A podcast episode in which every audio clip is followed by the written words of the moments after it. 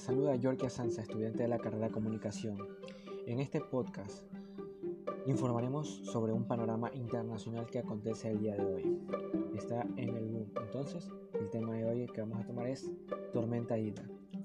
Brutales inundaciones dejan varios fallecidos y cuantiosos daños en Nueva York, Nueva Jersey Pensilvania. Entre más detalles a continuación. Los coletazos de la tormenta tropical Ida han golpeado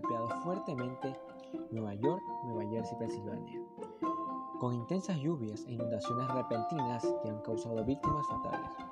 Los gobernadores de, estos estados del noroeste de Estados Unidos declararon el miércoles el estado de emergencia. Eh, además, el Servicio Meteorológico Nacional afirmó que se registraron 3,15 pulgadas, 8 centímetros de lluvia en el Central Park en una sola hora, lo que supone un récord histórico. Las cifras de fallecidos varían según las fuentes. El New York Times asegura son al menos 23 en Nueva York y Nueva Jersey. Muchos de ellos perdieron la vida porque quedaron atrapados en sus vehículos, en sus casas, eh, por las casas de Nueva Jersey y en diferentes barrios de Nueva York.